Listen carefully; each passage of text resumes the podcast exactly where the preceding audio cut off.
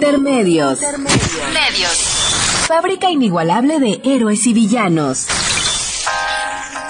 Intermedios. Los medios son más que el cuarto poder.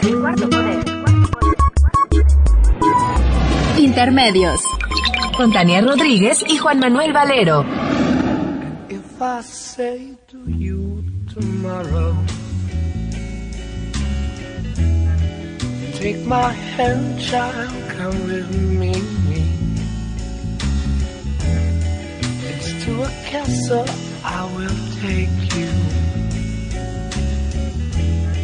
Where what's to be, they say, will be. The wind sails thin, sail away, leave the day way high in the sky. And oh, but the wind won't blow. We really shouldn't go. It only goes to show that you will be mad by taking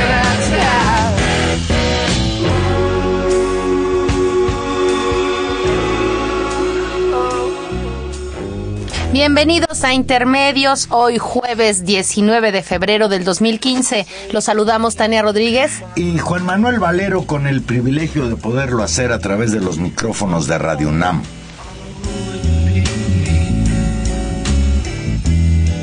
Then what's to stop us, pretty baby? But what is and what should never be? you've been set away.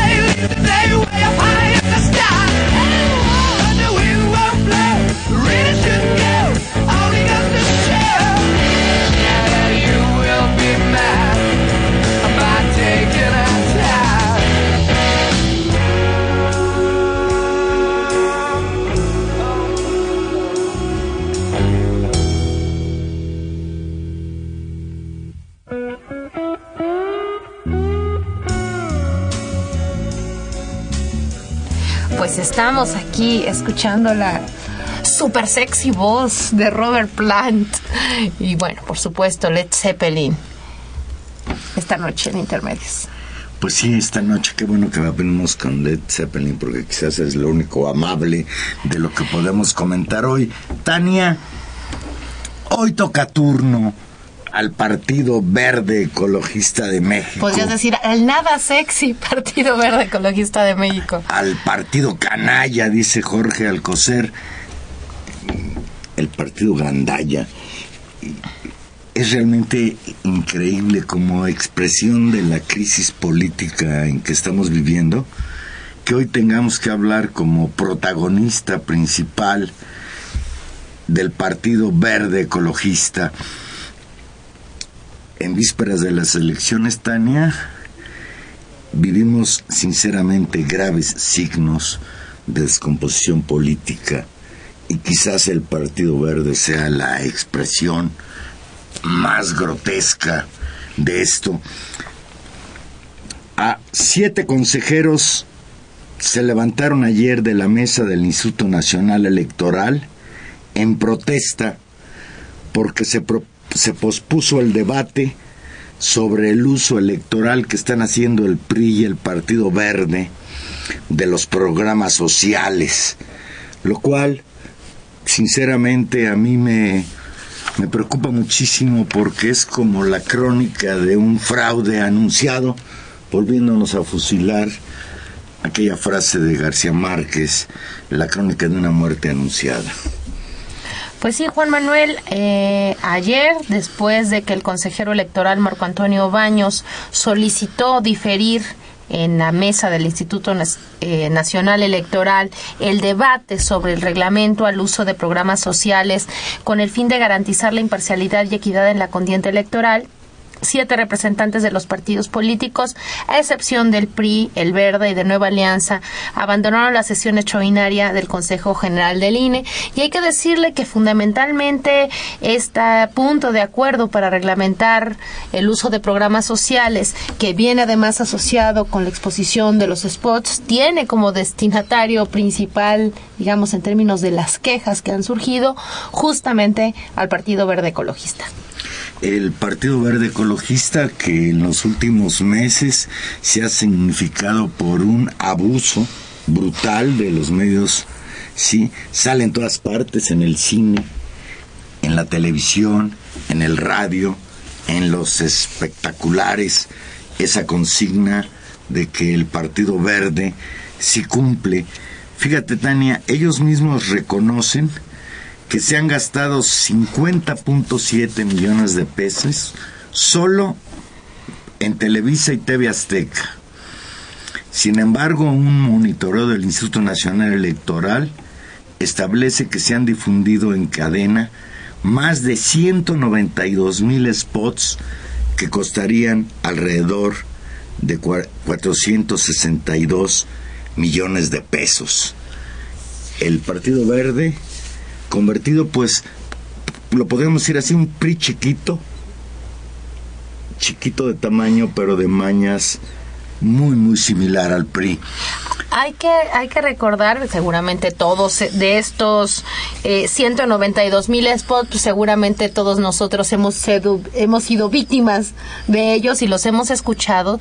Y efectivamente la frase eh, central de la campaña es el Partido Verde sí cumple, pero fundamentalmente la queja está asociada a uno de los mensajes de esta campaña que, que tal vez es la más complicada y donde más quejas y donde más abuso puede presentarse, que es justamente la iniciativa de ley que aparentemente a propuesta del Partido Verde se aprobó en la Cámara de Diputados sobre repartir vales para eh, dar medicinas en las instituciones de salud pública del país. En y ISSSTE esa y el Seguro Social y fundamentalmente. esa, y esa política eh, que se repite y se repite en los spots de manera sistemática es materia del escándalo, no solamente ya por la difusión excesiva y abusiva de estos spots, sino también porque es materia o por las consecuencias justamente en términos de la política pública que significa repartir vales de medicinas, ¿no? Eh, como posibilidad también de comprar y de construir, digamos, una clientela electoral, dando a cambio justamente estos vales. Ayer el senador panista Javier Corral informó que varios consejeros del Poder Legislativo en el Consejo General del INE y representantes de partidos políticos se retiraban de la sesión, leo textual, en signo de inconformidad y protesta por esta decisión votada entre los consejeros y aprobada por mayoría. Parece ser que ya se constituyó entre los consejeros del IFE una mayoría mecánica que se dice encabeza Marco Antonio Baños. Que en términos reales aparece como el verdadero presidente del INE, digo con todo respeto para Lorenzo Córdoba. Sí, Lorenzo Córdoba, qué papelón. Tenemos en la línea telefónica al doctor Gustavo Leal. Buenas noches, Gustavo. Muy buenas noches y mucho gusto en saludarlos, Tania. Bueno. Manuel. Un placer escucharlos. Muchas gracias, Gustavo. Pues, Gustavo, Gustavo, pues aquí dándote la lata, ¿qué te parece que tú que eres especialista en temas de la salud de los trabajadores, que ahora el Partido Verde sí cumple gracias a sus iniciativas? Hoy los trabajadores afiliados al ISTE y al Seguro Social gozan de vales para medicinas que esas instituciones en bancarrota no pueden surtir. ¿Qué opinas? Eh, mi impresión sobre el asunto, eh, Tania, Juan Manuel y querido auditorio, muy buenas noches, es que estamos asistiendo a uno de los espectáculos más lamentables que se haya visto en época reciente por parte del gobierno, evidentemente del presidente Peña Nieto, en materia del uso de los recursos de las dos principales instituciones de seguridad social, que son el INSS y el ISTE, para eh, beneficiar abiertamente una campaña de un partido político, que en este caso es el Partido Verde, que no tiene absolutamente ningún eh, soporte en términos de lo que la sociedad está demandando respecto a estas instituciones y por supuesto también a la Secretaría de Salud en, manera de la, en materia de la atención médica. Estamos evidentemente ante, como decía yo, un espectáculo insólito, donde el Partido Revolucionario Institucional está jugando una carta de apoyo al Partido Verde abiertamente, dada la elección de Estado que parece que va a haber ahora en el mes de junio. y eh, para que de alguna manera los votos que pudiera llevar en contra el PRI por la situación que está viviendo como partido directamente además por la gestión del presidente Peña Nieto pudiera encontrar pues un voto a favor en el caso del verde y en ese marco se ha puesto esta estrategia de los vales que como digo significa una afrenta completa a los recursos de que disponen las instituciones y que deberían estar evidentemente manejados con un criterio diferente, exactamente inverso al que se está asumiendo en este momento. Yo creo que esa es la primera impresión que tenemos y es una impresión de un desaseo electorero nunca visto con un impacto lesivo sobre las finanzas de las dos grandes instituciones INSEISTE Juan Manuel. Sí, doctor, esta, esta primera dimensión, eh, además, eh, digamos, eh, con, una, con un nivel de propaganda increíble, 192 mil spots en los que se, se hace, se publicita esta, esta política pública que beneficia, como usted dice, un partido y va construyendo una clientela electoral por un lado, pero por otro, doctor, y, y también ahí nos, nos interesa mucho su opinión, en realidad esta política pública de dar pues también transfiere recursos públicos a intereses privados, a grandes negocios, a grandes farmacias que se quedan con ese negocio de dotar de medicamentos a la población. Sí, en efecto, eso fue la posición que sostuvo la diputada alcalde, ¿verdad? En días pasados, pero si tomamos en cuenta las declaraciones de corrección que hay por parte del ISTE en días pasados y el mismo día de hoy por los funcionarios competentes del Instituto Mexicano del Seguro Social, lo que queda claro es que esta decisión es todavía, podríamos decir, peor en términos de la operación. Ellos están negando que esto se vaya a trasladar directamente a farmacias este, privadas y están hablando de que va a operar de manera acotada en el primer nivel de atención y dentro de ciertas, eh, podríamos llamarles unidades eh, UMFs, unidades médico-familiares del propio instituto y de las clínicas de primer nivel del ISTE. Entonces, aquí el asunto eh, de lo que podría ser el uso de los fondos, diría yo, es un punto especial que habría que separar del hecho primitivo o original, podríamos decir, que es el que consiste en absolutamente de entrada utilizar recursos que deberían estar dados de natural en la oferta de las propias instituciones y no y que no necesitaban de ninguna manera un programa de vale alguno, digamos. Yo creo que es ahí donde habría que centrar el debate. Y aquí entraríamos al corazón de este, eh, pues de la total desarticulación de la política de salud y seguridad social del peñismo, porque el propio Peña como candidato primero y luego durante sus dos años de gobierno, no tomó cartas en el asunto respecto a la principal demanda ciudadana. Esta principal demanda ciudadana es atención oportuna y resolutiva ya para toda la población. Y esa atención, por supuesto, requiere que existan esa dotación tanto de personal capacitado y motivado como de medicamentos e insumos. Él no tomó eso en la campaña, sino que truqueó y ofreció este demagógico sistema de seguridad social universal con la intención evidentemente de abrir esto que hasta ahora no se ha podido materializar. Y ahora, de pronto, frente a un proceso electoral, le entregan al Partido Verde por parte de las dos instituciones estos recursos que deberían haber formado parte, digo yo, de una política estructural de cualquier gobierno sensato. Yo creo que ese es el problema de fondo, ¿verdad? Que es desnaturalizar a partir de un partido como el Verde una demanda que él soslayó como candidato e ignoró en dos años como presidente, ¿verdad? Claro, y convertir una obligación, digamos, en términos de un derecho habiente, bajo la lógica de los derechos de tener medicinas, en una especie, vía un papelito de un vale, en una especie como de dádiva, de dádiva que potencialmente, además, en, en, esta tradición política, pues se puede prestar a construir clientelas y, y este tipo de cosas. Claro, sí, ese, es, ese diríamos entonces ya viene el segundo ángulo. Lo que es además absolutamente vergonzoso también es, en este caso, la omisión hasta el momento, sobre todo frente al demanda, a la demanda de Morena, ¿no? De eh, lo que sería propiamente el Instituto Nacional Electoral, porque aquí estamos evidentemente ante una flagrante violación de lo que sería el marco estatutario del proceso electoral, ¿verdad? Tiene este otro ángulo además, ¿no?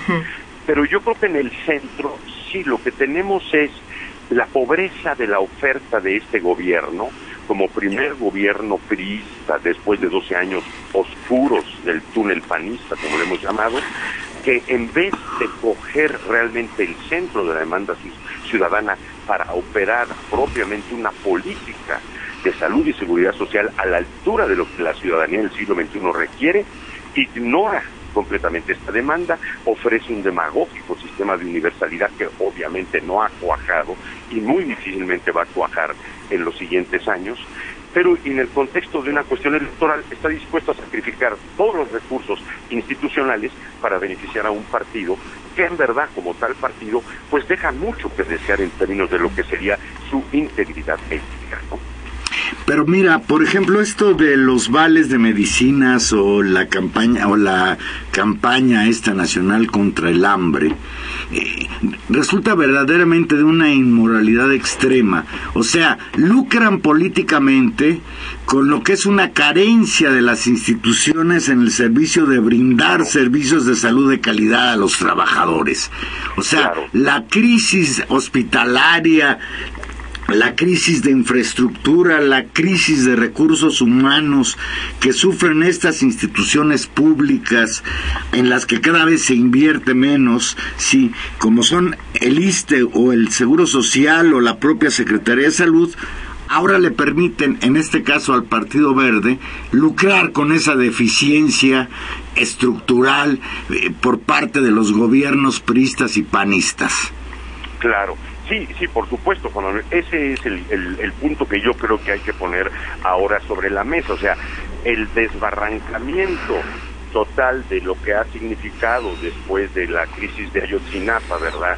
Y de lo que significa todo, pues completamente la impugnación a la naturaleza estrictamente de comportamiento ético del gabinete presidencial que nos ha pues, puesto frente a un cuadro nunca visto en el país y que es muy inquietante porque no vemos salidas este, inmediatas frente a esta crisis tan profunda, termina en que en este momento, en pleno proceso electoral, se activan este tipo de decisiones que son completamente lesivas para las instituciones y que le faltan completamente al respeto a lo que debería ser el principal eh, destinatario de cualquier política seria de salud y seguridad social, que es este usuario, ciudadano, paciente, que debería tener desde el principio en la oferta del presidente Peña Nieto garantía de estos medicamentos y que ahora lo ponen al servicio de una estrategia electoral.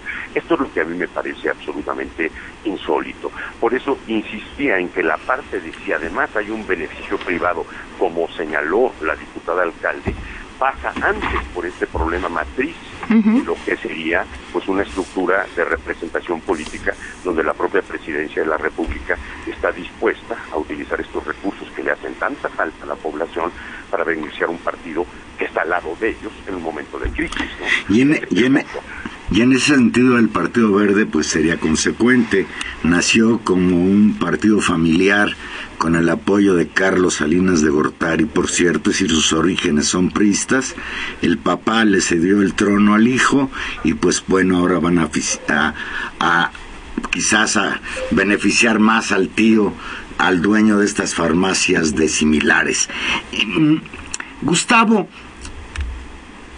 uno entiende con claridad, tú lo dijiste al principio, por qué eh, ha caído en las encuestas el PRI, el gobierno de Peña Nieto es un gobierno que ha perdido total credibilidad, no solo por su respuesta a lo que fue los hechos de Iguala el 26 de septiembre contra los estudiantes de Ayotzinapa, los escándalos de la corrupción, las casas de los políticos priistas que se multiplican, de la de Peña Nieto pasamos a la de Videgaray, a la de Murat, etcétera.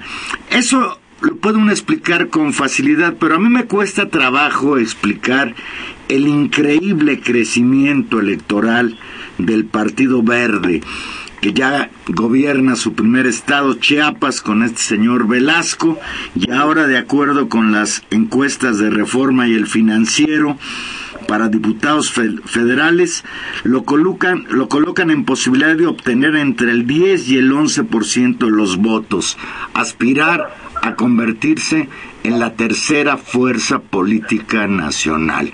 ¿Qué pasa ahí, Gustavo? ¿Qué opinas? Sí, yo creo que justamente lo que estamos viendo ahí es lo que yo señalaba al principio, frente a esta crisis eh, pues sin parangón en que está el gobierno federal desde el 26 de septiembre, que ya verdaderamente son muchos meses, ¿no? Y yo creo también respecto al primer mes de este año 2015, donde esta infinidad de actividades del presidente que lo volvieron a atacar en campaña, o ahora en febrero con las actividades de la Cruzada Nacional contra el Hambre, muestran que, digamos, los negativos siguen siendo altísimos para él.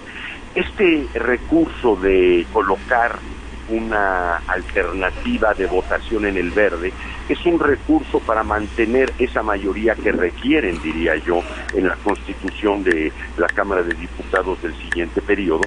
Y yo creo que para ellos es una estrategia fundamental de sobrevivencia, lo que revela la profunda opacidad que priva en su visión respecto a lo que la población puede ver de esa alianza verde-PRI. Y yo creo que no hay que olvidar que los partidos verdes en Europa, por ejemplo, siempre han tenido un porcentaje de votación cercano a ese 6, 7, 8%, a veces hasta el 10%, pero son partidos que se han mantenido siempre en torno a una agenda, podríamos decir, que está fuera del centro, del, del centro político y que es una agenda que se abre hacia una infinidad de comportamientos ciudadanos que hoy día están casi siempre del lado de los electores más jóvenes. Y lo que llama mucho la atención del caso mexicano es que este Partido Verde es un partido de contentillo, ¿verdad? Es un partido que justamente va en el sentido contrario de estas tendencias mundiales. Por ejemplo, un partido que adopta como estrategia la pena de muerte, ¿no? Claro. Una cosa verdaderamente increíble, o que se presta a esta política para los vales, o incluso recordarán estos el asunto que ha tomado respecto a los circos, el, el asunto de cómo se ha venido tratando, por ejemplo, a los animales que están siendo pues eh, objeto de una explotación comercial en circos. Todo esto yo creo que nos permite entender, como muy bien está señalada tu pregunta, Juan Manuel, que lo que sintomatiza este verde es parte de la crisis de representación en que se encuentra el país, ¿verdad? No es verde ni es partido, ¿verdad? Es un grupo de interés colocado como ala de soporte de la crisis del Partido Revolucionario Institucional y que está sacrificando un espacio que yo creo que en el país está por todos lados listo para ser ocupado por fuerzas genuinas que evidentemente no son ellos. El país está lleno de jóvenes, está lleno de mujeres jóvenes que están dotadas de infinidad de propuestas que los que tenemos la oportunidad de viajar y escucharlo inmediatamente lo percibimos, propuestas urgentes, viables y sistemáticas ¿Qué es lo que digo? Es una vergüenza que reciba un financiamiento como el que va a recibir o esta votación que espera el PRI para hacer esta alianza entre dos grupos que son jóvenes de edad, este que dirige el Partido Verde o el propio Peña Nieto como cabeza del gobierno que encabeza este partido del gobierno, que son gentes con relativamente corta edad, pero que forman parte de una cultura política tradicional, autoritaria y milenaria, podríamos decir. Sí, doctor, eh, escuchando en esta en esta última parte de sus reflexiones es imposible no preguntarle si este, digamos, ánimo ciudadano de inconformidad, de descontento, incluso de, opciones que se van construyendo desde abajo, eh, el problema también de la crisis en términos de, de, de los espacios, digamos, desde la izquierda, de las opciones. ¿Cómo usted ve el panorama para las próximas elecciones?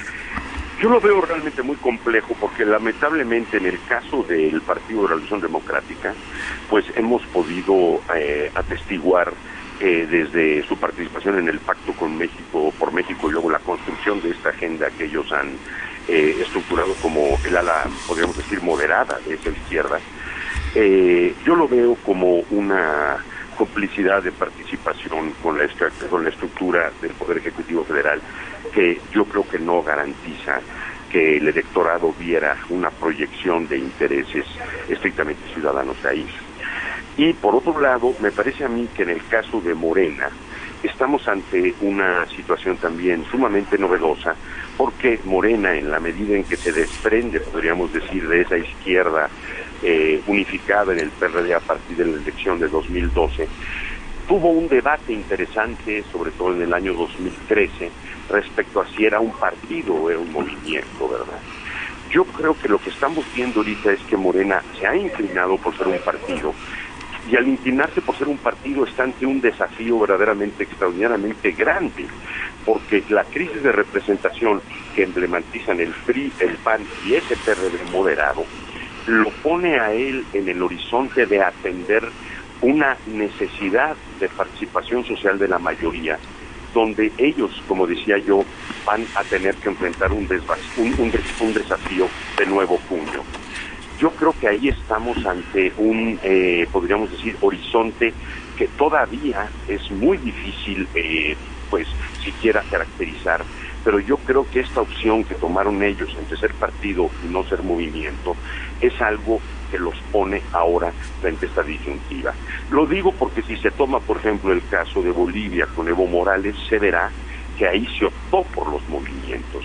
No quiero decir con eso en lo más mínimo que Morena debía haber optado por ser un movimiento.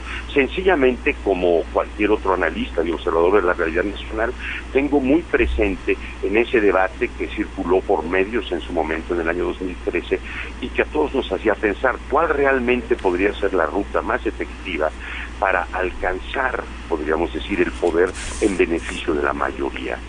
Yo creo que en este momento para la izquierda sí aterrizamos una situación muy difícil y no me parece sorprendente en ese sentido que una gran mayoría de los jóvenes se resistan a ver estos procesos electorales como una opción y más bien lo vean pues, como algo que no debería ser considerado porque salvo el caso de Morena, todos los otros partidos no representan más que status quo, es decir, más de lo mismo sin ofrecer opciones viables.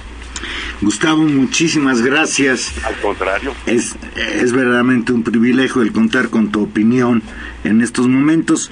Te agradecemos muchísimo tu participación hoy en Intermedios. Tu, muchísimas gracias. gracias a ustedes y buenas noches, Coronel y Auditorio. Gracias, Muchas doctor. gracias. Buenas noches. Gracias. Fue el, el doctor Gustavo Leal, investigador de la Universidad Autónoma Metropolitana, colaborador del periódico La Jornada y Experto en políticas públicas y políticas en sociales. salud de los trabajadores. Yo recuerdo mucho, Tania, que cuando yo trabajaba en la revista Información Científica y Tecnológica, el CONACIT, ahí fue donde conocí al doctor Gustavo Leal. Hicimos un número en la revista sobre el problema complejísimo precisamente de la salud de los trabajadores que hoy el Partido Verde va a resolver Convalecidos. con vales. Vamos a hacer una pausa y aquí regresamos. Recuerde que usted se puede comunicar con nosotros al 55 36 8989 o Lada sin costo 01800 50 52 688. Ahora regresamos.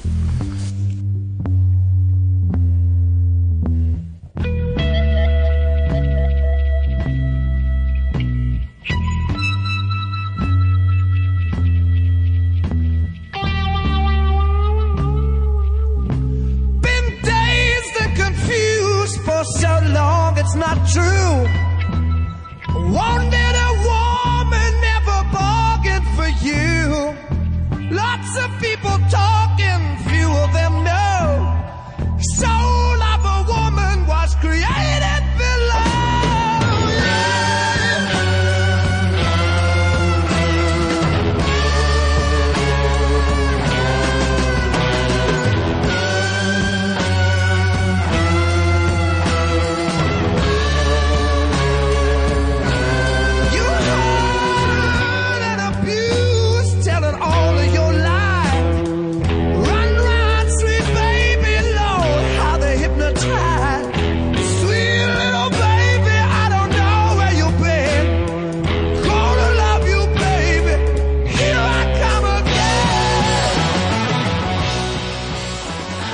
Así de intensos en este receso musical nos pusimos con Led Zeppelin. Dicen María Idalia Castro que nos hace favor de llamarnos desde Álvaro Obregón. Gracias, María Idalia. Dice, el Instituto Mexicano del Seguro Social y el ISTE tienen departamentos de abastecimiento que deberían encargarse de las licitaciones y compras de medicina con créditos y descuentos. Si este no funciona es porque no actúan contra esos departamentos con la ley de servidores públicos. La venta de medicamentos por vales solo beneficia a los dueños del Partido Verde y se refiere obviamente Maridalia pues al parentesco entre el niño verde, su papá fundador del Partido Verde, y el señor, ¿cómo se llama el otro? No sé. ¿El doctor Simi? El, el doctor Simil, dejemos, dejémoslo hasta ahí. Pues Tania, si ayer en la Cámara, en, en el INE, me cuesta trabajo, el Sí, antiguo todavía. IFE, en el INE, la mayoría, por mayoría de un voto de los consejeros, postergaron la discusión sobre las acciones violatorias de la ley, de la constitución, de las reglas del juego que está realizando el Partido Verde, pues en el Tribunal Electoral del Poder Judicial de la Federación no cantan malas rancheras. Por decisión unánime, ayer los siete magistrados determinaron que el PRI no incurrió en compra o coacción del voto mediante la entrega de las famosísimas tarjetas Monex. De acuerdo con los magistrados, los 66.3 millones de pesos entregados mediante dichas tarjetas no fueron utilizados para la compra de votos. No, usted no piense mal. Esta madrugada, el tribunal concluyó que ese dinero no tiene un origen ilegal ni un destino ilícito. Así que en se la exonera. en la madrugada. Sí, qué imagen, como para ¿no? que, sí, entre más secreto mejor. Ya lo sabíamos de antemano que lo iban a exonerar. No, pero, la manera en pero- que lo hacen es No, y es insultante porque siempre podrían hacer lo contrario. Roberto López Suárez, presidente de la Comisión de Investigación del caso Monex, denunció que Peña Nieto gastó 4.599 millones 947 mil 834 pesos en su campaña, 13 veces más del tope permitido por la ley electoral. En enero de 2013, usted recordará que el IFE confirmó que el PRI sí utilizó las tarjetas Monex y sí utilizó estas empresas, estas empresas rarísimas de distribución de recursos financieros, para dispensar, qué bonita manera de decirlo, ese es, el verbo que se utilizó, 70 millones de pesos. No obstante, por mayoría de votos se declaró infundada la queja presentada por los partidos de oposición. He ahí nuestra justicia electoral, Juan Manuel. pues así estamos. Y pues de ahí, de lo que se avecina, lo que está pasando hoy en, en el INE, lo que está pasando hoy en el país, pues nos hace augurar verdaderamente que los comicios de, del verano van a ser terribles en todos los sentidos. Hay incluso estados de la República, como es el caso concreto de Guerrero, en que una porción importante de la población, sobre todo el movimiento magisterial que se ha radicalizado a raíz de los sucesos de Iguala del 26 de, de septiembre, la desaparición de los estudiantes de Ayotzinapa, han planteado abiertamente que ellos van a boicotear las elecciones, incluso ha habido eh, enfrentamientos con la policía porque han destruido propaganda electoral, etcétera. Y ayer, ayer de una manera también sorpresiva, el Instituto Federal de Acceso a la Información falló en contra de la decisión de la Procuraduría General de la República de mantener a resguardo como información secreta las investigaciones sobre el caso de la desaparición de los estudiantes de Ayotzinapa y le dio literalmente un mes de plazo para hacer pública la averiguación por el caso Iguala. Avaló por unanimidad, todos los consejeros del IFAI votaron a favor de revocar la negativa de la dependencia dar información a un particular por catalogar como reservado el caso. Dicen los consejeros del IFAI, el delito es de tal gravedad que el interés de reservarlo se ve superado por el de la sociedad. La Procuraduría General de la República tiene pues 30 días hábiles para entregar una versión pública sobre la investigación que sigue por la desaparición de 43 normalistas de Ayotzinapa a manos de agentes municipales de Iguala el 26 de septiembre. Tania, si Murillo Karam ha dicho que ya casi prácticamente concluyeron las investigaciones, aunque no han aparecido los muchachos, si ya dice que ahí está la verdad histórica y repite una y otra vez que ha sido una de las investigaciones más exhaustivas que se han realizado en México, ¿por qué pretende ocultar la verdad histórica? ¿Por qué se pretende hacer, ocultar algo que es de interés público? Pues que no la credibilidad de las instituciones radica en la transparencia. Pues, pues sí. o debiera.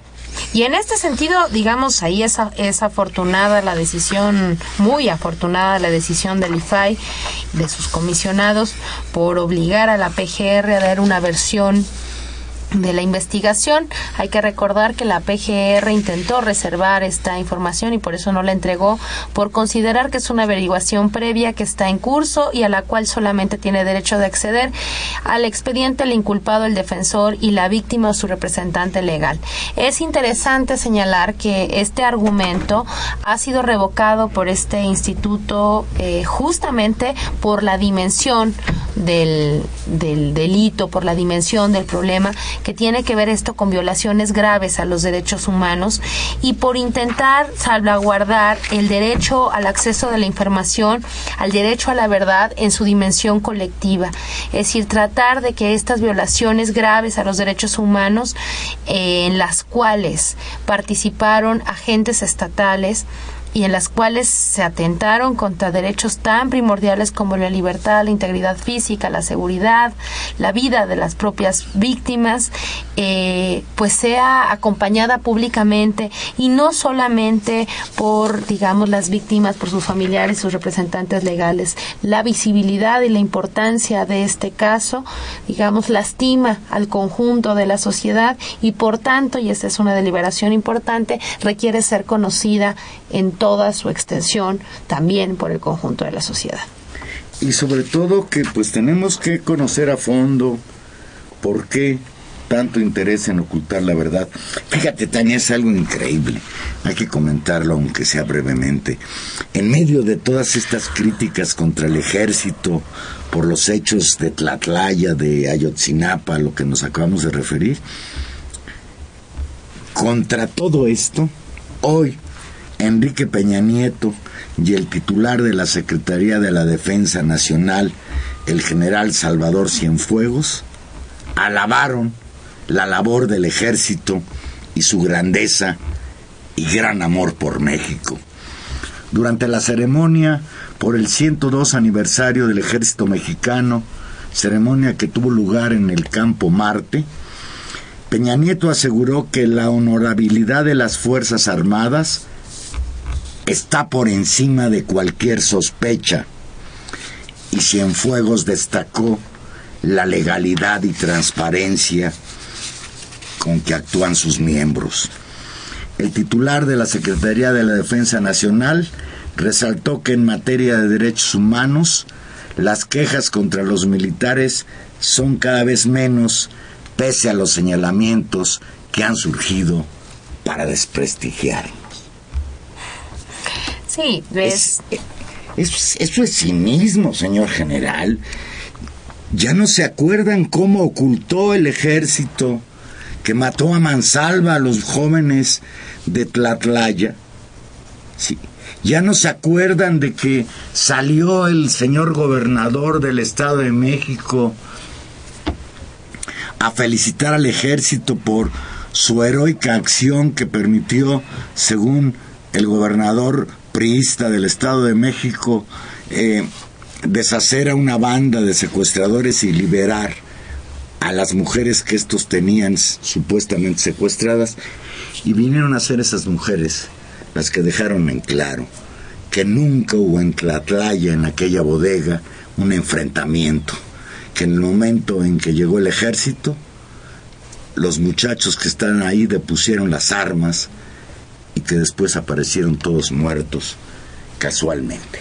Sí, el, el caso de, de, estos, de estos llamados y estas alabanzas al ejército hoy en su día, pues son esperables en términos de la alianza tan clara y disciplinamiento que ha mostrado el gobierno de Enrique Peña Nieto ante la inconformidad militar por la llamada cuenta, particularmente en el caso Tlatlaya, y después por los señalamientos abiertos de distintas voces. La más, la, la, la que es irrefutable de todas ellas es la de justamente los, los muchachos normalistas eh, atacados en aquella noche horrible del 26 de septiembre, que señalan, y, y lo recordamos todos, como el ejército estuvo presente y, y participó, por lo menos eh, en términos de la detención de los muchachos por algunas horas de un grupo de estudiantes y estas palabras horribles ¿no? que, que han señalado los estudiantes de díganos sus nombres verdaderos porque si no nunca los van a encontrar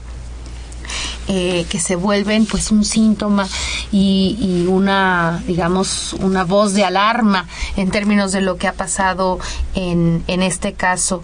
Pero eh, creo que en el caso del ejército está muy claro que el respaldo viene del gobierno y viene también de los poderes digamos, de los poderes reales en el país. Recordemos que también la semana pasada fue pues la, el Consejo de Coordinación eh, Empresarial, el poder económico, el que salió en defensa de los militares y que se dio la libertad discursiva de decir que ellos impedirían que se revisaran los cuarteles y que ellos, decir, este poder económico iba a respaldar la institucionalidad del ejército mexicano. Y yo creo que eso pinta de cuerpo entero junto con junto con hoy las alabanzas de Enrique Peña Nieto y el discurso de ponerse por encima de cualquier sospecha, de decir que es una institución legal y transparente y señalar que las críticas son en realidad una especie de complot para desprestigiarlo, creo que pintan también de cuerpo entero pues la crisis por la que está atravesando y hay que decirlo así, una de las instituciones más más importantes del Estado mexicano y es lamentable porque esto no es una buena noticia para nadie que el ejército mexicano esté tenga una sombra de duda que el ejército mexicano esté en esa situación pues es una es un, un síntoma muy preocupante del estado que guarda la sociedad mexicana en este momento. Pues yo desde 1968 siempre he puesto en duda que el ejército mexicano tenga como, como, función defender a los mexicanos y quererlos tanto. Pero fíjate que era una de las instituciones más respaldadas pese, pese, al, digamos, pese a los hechos del 68 donde fue pues puesta en jaque su, su legitimidad durante muchos años era una de las instituciones más firmes y justamente la salida a las calles y este enfrentamiento con la población civil ha puesto en entredicho eh, pues la calidad de esta institución y también ha, digamos, eh, por distintas vías, siendo estos casos los más escandalosos, los que acabamos de referir, el de Iguala y el Tlatlaya, pero también todos los hechos de corrupción eh, que ha generado la vinculación con el narcotráfico y la relación con los militares y es realmente triste porque pues es el órgano más importante del Estado del Estado moderno, el ejército que está en crisis, bueno, pues nos habla de la dimensión del problema, Juan Manuel. Dice, dice Leonor Castillo, que nos llama de la Gustavo Madero, dice, se está beneficiando al Partido Verde porque el señor Pablo Escudero de ese partido es yerno del señor Beltrones. Es cierto, es cierto, ya hasta hay parentesco. El Partido Verde no solo es filial del PRI, sino que también es, es filial, filial de, de Beltrones. De, de Televisa. Bueno, pues ellos fueron las que hicieron la telebancada, la, la claro, se han prestado a y todo. ahí un, otra de las que ahí en el Partido Verde este parte el queso, pues es hermana de un de este señor que salía en eh, el que conducía el tercer grado, ¿cómo se llama? ¿Cómo se llama ese cuate de Televisa, el director de noticieros de Televisa? Ah, Bernardo Gómez. Arely Es- Gómez se llama ella. Claro. Sí, y, y bueno, bueno, pues Ahí no. hay- es- hay todo un Ahí hay, ahí hay gato encerrado. Dice eh, Silvia García de aquí de Benito Juárez, esos anuncios del verde a mí no me checan, ya que no le exige al gobierno ninguna de sus supuestas propuestas. Además de ecologistas no tienen nada, critican los circos y no dicen nada de los toros y, y los vales de seguro nunca los dan. Supuestamente los van a empezar a dar en marzo. según- Casualmente, como según las televisiones, ¿no? Sí, Es decir, es, es realmente escandaloso el, el uso. Claro, claro, de, de las televisiones, sobre pretexto de la digitalización, a los vales por medicinas. Oye, y al respecto, justamente siguiendo con la pista del Partido Verde y del PRI, son justamente la bancada, y esto está asociado con el buen fallo del IFAE, de las pocas instituciones que eh, autónomas que más o menos garantizan algún derecho.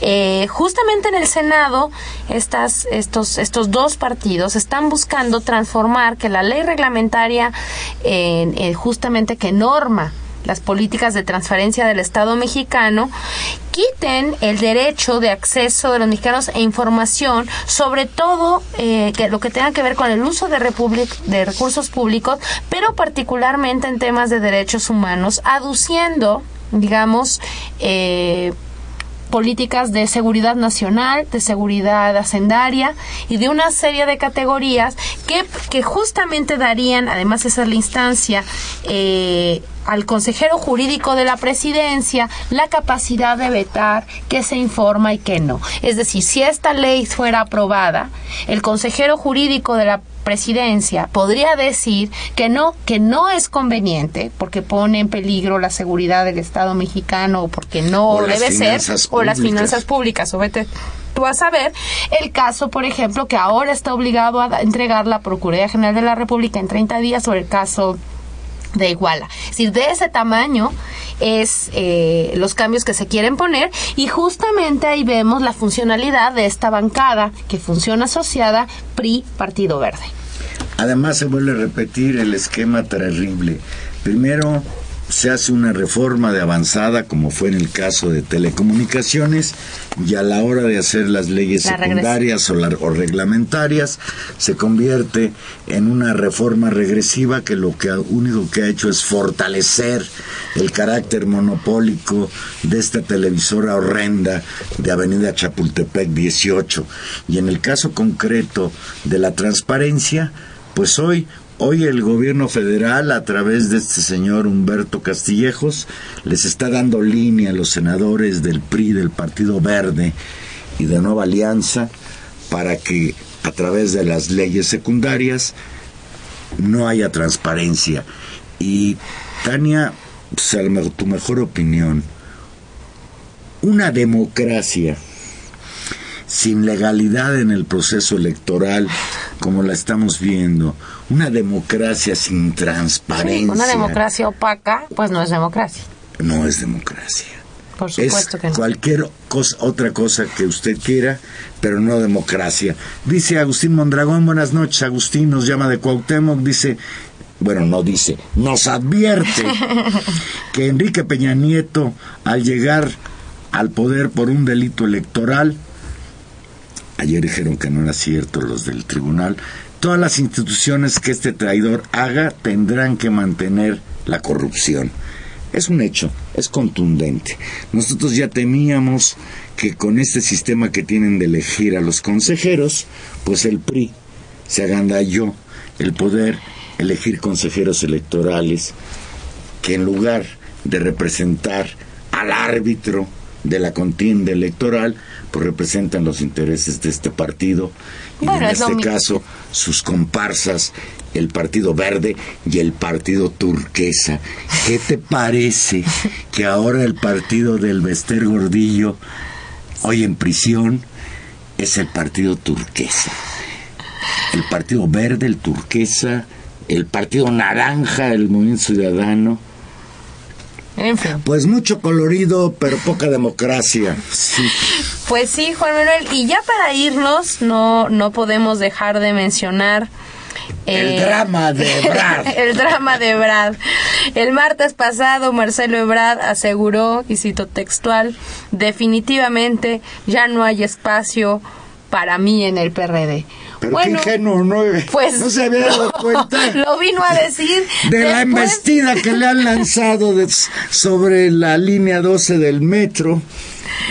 Y esto lo dijo, ¿verdad? Porque además es un hecho que la información a los periodistas para darle en la torre con la línea 12 a Ebrard, pues se las pasó Mancera. Y hay quien dice incluso que fue Mancera el que vetó la posibilidad de que Ebrard fuera candidato plurinominal del Partido de la Revolución Democrática.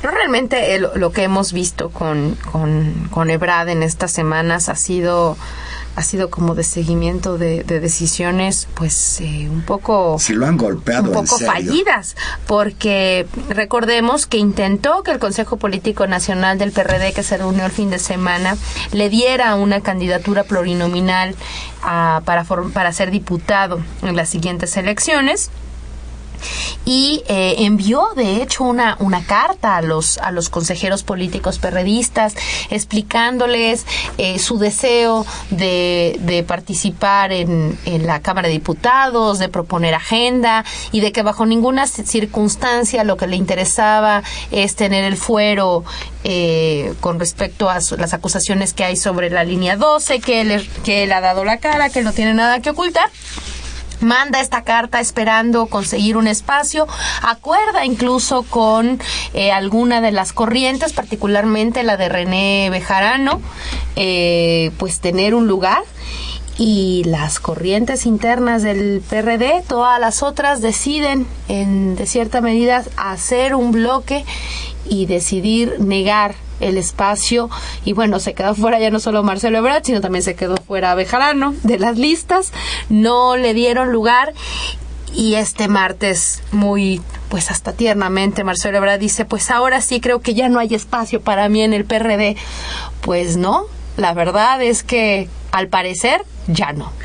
Y no ha dicho nada de si hubiera a tocar la puerta de Morena. Pues esa es la otra, porque eh, No se la van a abrir yo, tan fácilmente. Yo creo que está complicado, ¿no? También esa, esa situación. Yo creo que su mejor opción sería, ahora sí que los naranjas, ¿no? Ya veremos cuál es la ruta de Movimiento Marcelo Ebrard Ciudadana. la cuál es la ruta de Marcelo Ebrard, pero evidentemente está tratando de de buscar eso. Y bueno, por un lado, digamos, es catastrófica para la carrera de Marcelo Ebrard este descalabro, pero hay que decirlo también es catastrófica para el PRD la salida sistemática pues de, las pocas personalidades públicas que tenía. Se fue Cuauhtémoc Cárdenas, se fue Alejandro Encinas, se va Marcelo Ebrard. Y se quedan los chuchos casi solos. Ah, bueno, ellos se quedan y se quedan repartiéndose Bueno. y es un síntoma, es un síntoma repartiéndose las candidaturas a sus fieles, a, a los cuadros burocráticos del partido, en una sensación y en un mensaje que muestra mucho la, la desesperación del partido. Tal vez es la última del PRD, es lo les toca y entonces tienen que repartir entre los propios. Es, es triste ver cómo, cómo entra en crisis pues un producto de la sociedad mexicana como fue el PRD. Se acabó el PRD y se Es- acabó el programa, Valero, ya nos vamos. El pronóstico es que el PRD se podría ir en las próximas elecciones hasta el quinto lugar.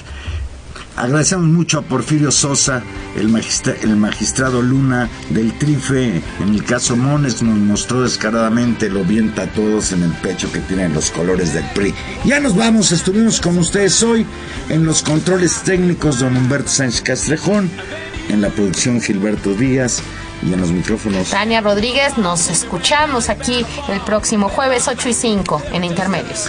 y Juan Manuel Valero que desea fervientemente que los Pumas de la Universidad Nacional No digas que pierdan. Autónoma de México derroten al odioso América de Televisa. Buenas noches.